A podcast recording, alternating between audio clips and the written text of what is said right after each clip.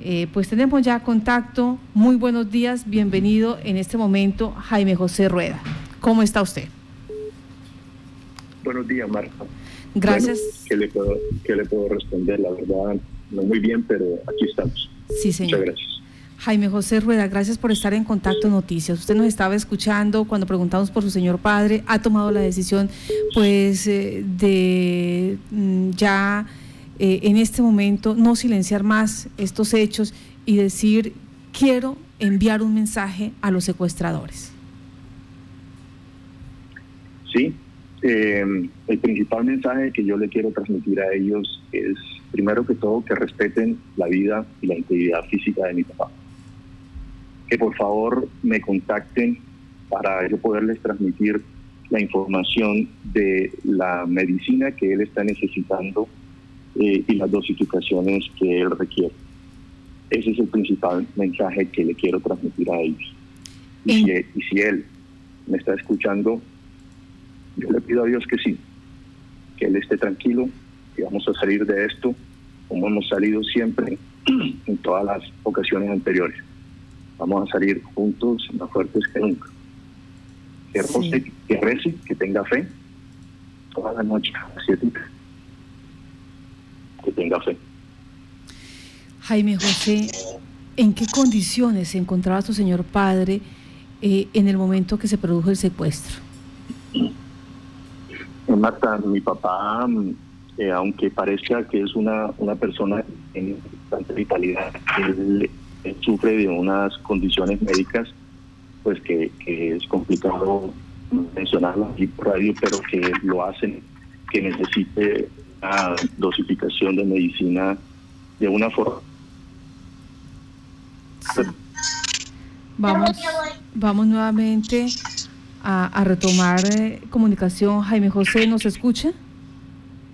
Sí, sí, sí. sí nos estaba contando él sufre de unas condiciones médicas especiales.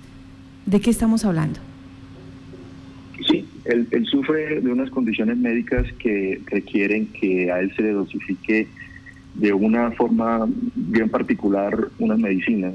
Eh, es, cuestión, eh, pues que no, no viene al caso como dar muchos detalles por, por pura y físico respeto para con él, ¿verdad? Pero, pero por eso yo le pedí eh, o, pido estos y agradezco Marta estos minutos que me regala para hacerle llegar a, las personas que los que lo tienen, a sus captores, que por favor se comuniquen conmigo y, les podemos dar eh, el detalle de, de, la información que ellos necesitan para poder seguir tratando a mi papá. Él se ve que es una persona vital, pero en realidad él cada X tiempo requiere de una medicina y de, un, y de unos monitoreos que son importantes que los tenga para que él pueda seguir eh, de la forma como lo hemos tenido hasta el día de hoy. Johan Solano también está por este lado para preguntarle, Jaime, permítame un segundo. Johan. Gracias, Marta. Jaime, con los buenos días.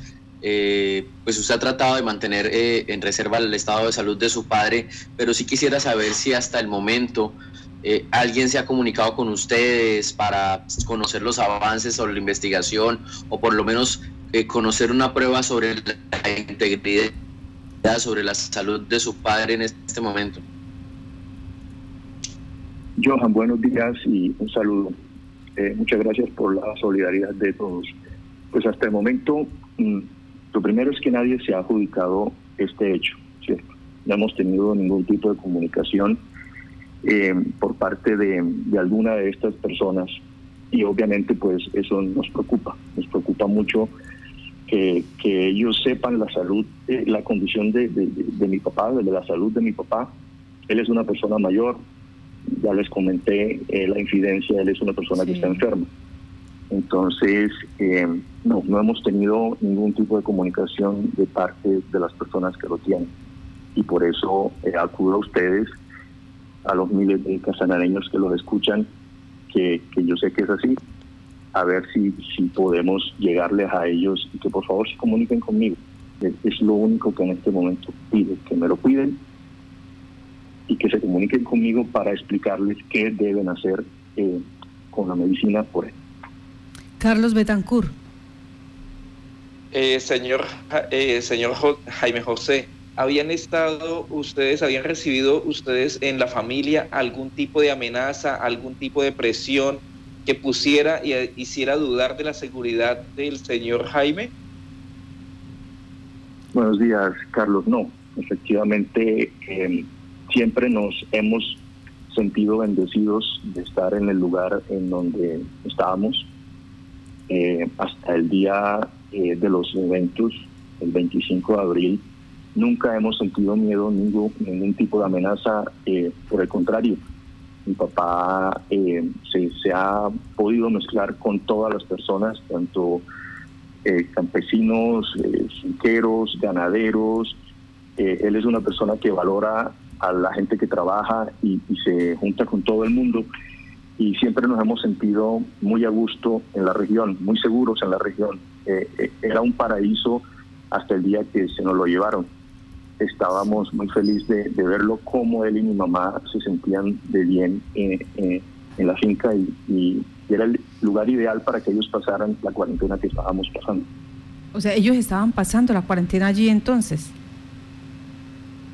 Así es, Marta. Ellos, ellos, eh, bueno, llegaron desde antes de la cuarentena. Ese es, no es solo un lugar de trabajo de mi papá, que es una persona de 81 años, sino que es su pasión y, qué mejor lugar para ellos eh, pasar la cuarentena que, este lugar que, que, tanto aman y que, tanto han podido eh, seguir haciendo con, su esfuerzo.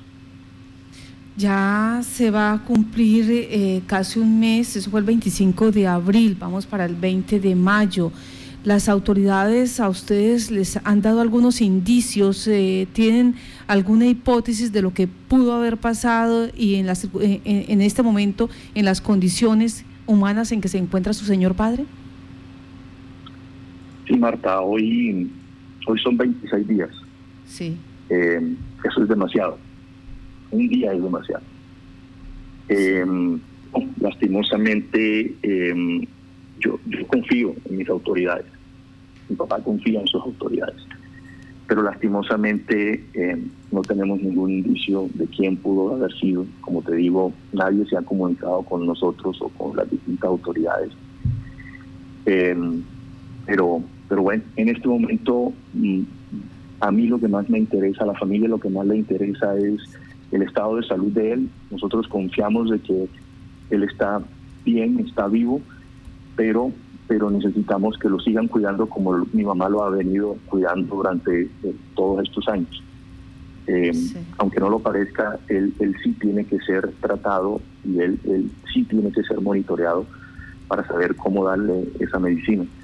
Entonces, una vez más, Marta y, y, a, todos sus compañeros y, a los miles de casanareños que nos escuchan, que por favor eh, la persona que lo tiene, que me contacten para poderles explicar cómo cuidarlo. Decía usted hace un momento que eh, necesita que se le dé una droga. ¿Su salud se vería afectada si deja de consumirla? Así es, sí señor. Es, es importante que ellos lo sepan. Em, de nuevo, yo por puro respeto a mi papá, él, a, mi papá y mi mamá han tratado de mantener eso por eh, que no lo sepa mucha gente por pronto por, por pena, por vergüenza, ¿verdad? Pero, pero él sí necesita ser monitoreado de, forma diaria y, a veces dos veces por día, dependiendo de cómo se sienta.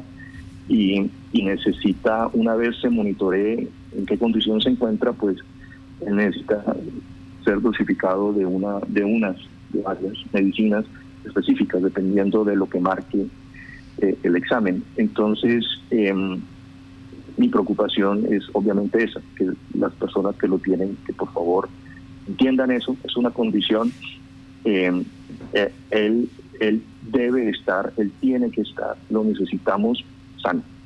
Sí. Y a ellos también lo, deben mantener sano. Jaime Entonces, por favor, contáctenme, es lo único que pido.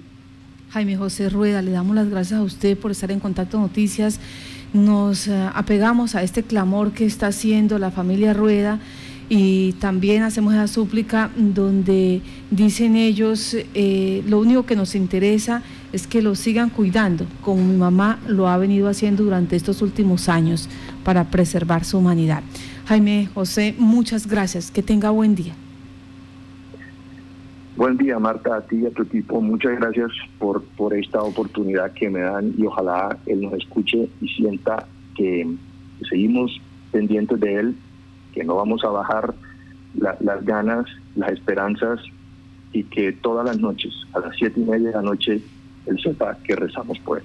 A las siete y media de la noche. Bueno, eh, despedimos a Jaime José Rueda, pero Johan, usted tiene también eh, una información sobre eh, este caso, porque las autoridades también se han pronunciado frente a este hecho.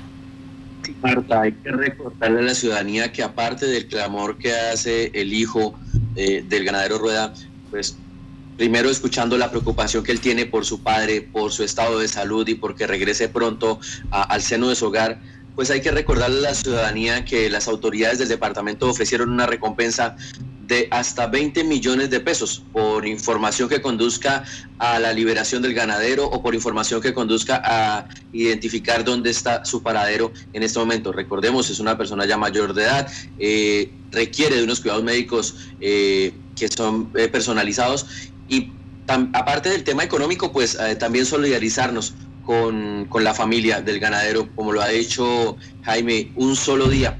Eh, ya es suficiente sufrimiento para una familia que sabe que tiene un familiar secuestrado. Entonces recordamos eh, las líneas de Gaula de la policía 147, perdón, 147. Cualquier información se maneja con total reserva y hay recompensa de hasta 20 millones de pesos.